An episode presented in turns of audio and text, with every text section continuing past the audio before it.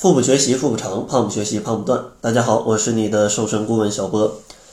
今天呢是元宵节，首先呢祝大家元宵节快乐。那既然是元宵节，肯定少不了这种汤圆儿。咱们今天呢就聊一聊，怎么样在元宵节可以既吃汤圆还不发胖。其实呢这是一个非常老的话题啊，非常多的人都讲过。那咱们就快一点，直接给大家几点建议，让大家可以开心的去吃汤圆儿。首先，第一点要注意的就是汤圆最好要去挑选一下。挑选的标准主要就是从它的分量以及它的热量上去考虑。那这种考虑的标准其实主要就分为像有馅儿的跟无馅儿的。那从热量第一上来看，肯定是无馅儿的要更好，对吧？所以说，如果你仅仅只是想过一个元宵节来吃一点汤圆儿啊，对汤圆没有特殊的喜好，建议吃这种。没有馅儿的汤圆，减少摄入的热量。当然，如果你特别爱吃带馅儿的，比如豆沙的或者花生的，呃，那你往下听啊，后面会告诉你 这些应该怎么来吃。然后第二个要注意的就是汤圆的烹调方式，呃，烹调方式。其实像中国的汤圆的做法其实也蛮多的啊，有煮的啊，啊还有炸的，对不对？那这种炸的咱们就尽量避免。因为油炸呀，它肯定就是增加了很多油脂的量，增加了非常多的热量，这样的话就非常容易长胖。而且呢，汤圆最好啊，煮的话也是清水来煮。当然，你可以适量的放一些桂圆、红枣、银耳啊啊这些食物，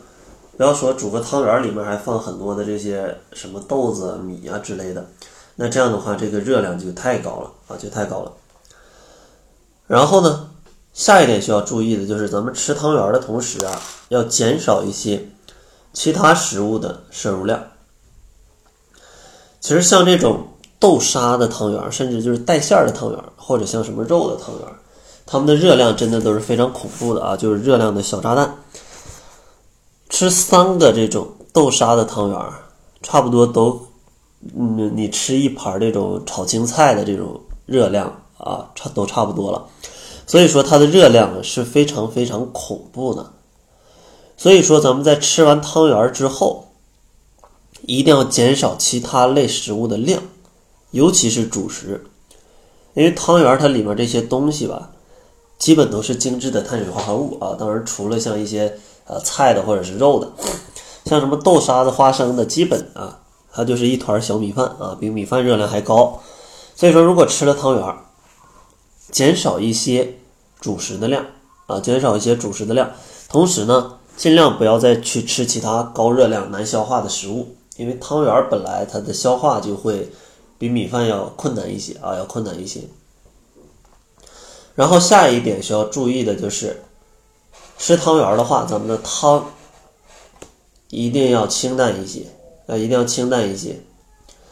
非常多的朋友喜欢把这个汤圆去就是花式做法啊，花式做法，可能放呃红豆汤里去煮汤圆儿啊，绿豆汤里去煮汤圆儿，这样的话，你在吃完汤圆之后，你再喝汤，那这个就很吓人了。啊，因为红豆的热量也是非常高的啊，一碗红豆汤的热量差不多也有二百大卡，你这样的话一吃。热量就非常高，所以说建议选择用清汤来煮汤圆儿，然后汤的话少喝两口就可以了，因为这个汤啊也会把汤圆儿，呃那些外头的这些面呢什么的，给煮到这汤里，就是你煮完汤会觉得它有点粘稠，对吧？然后有点泛白色，这里面就说明它里面是有淀粉的，所以说这种汤，如果你非常爱喝，咱们就都喝掉啊；如果不是特别爱喝，少喝两口意思一下。就可以了，因为也是过多热量的来源啊，过多热量的来源。另外呢，像吃汤圆啊，咱们还需要注意的一点就是它的一个吃的时间啊，吃的时间，因为汤圆说实话，它不太容易消化，不太容易消化。如果你在晚上吃的比较晚，或者呢当做夜宵来吃，很有可能引起胃胀啊，间接影响睡眠。所以说建议啊，在白天来吃，如果要放到晚餐吃，尽量早一点，不要超过七点啊，不要超过七点。这样的话，大家吃起来就会比较舒服啊，身体比较舒服舒服。然后，那今天关于吃汤圆的小技巧，咱们就分享这些啊，希望大家能够注意这些点，不让元宵节自己的体重长太多。然后过完元宵节，相信大家该减肥的也开始要减肥了吧？这个年也算过完了。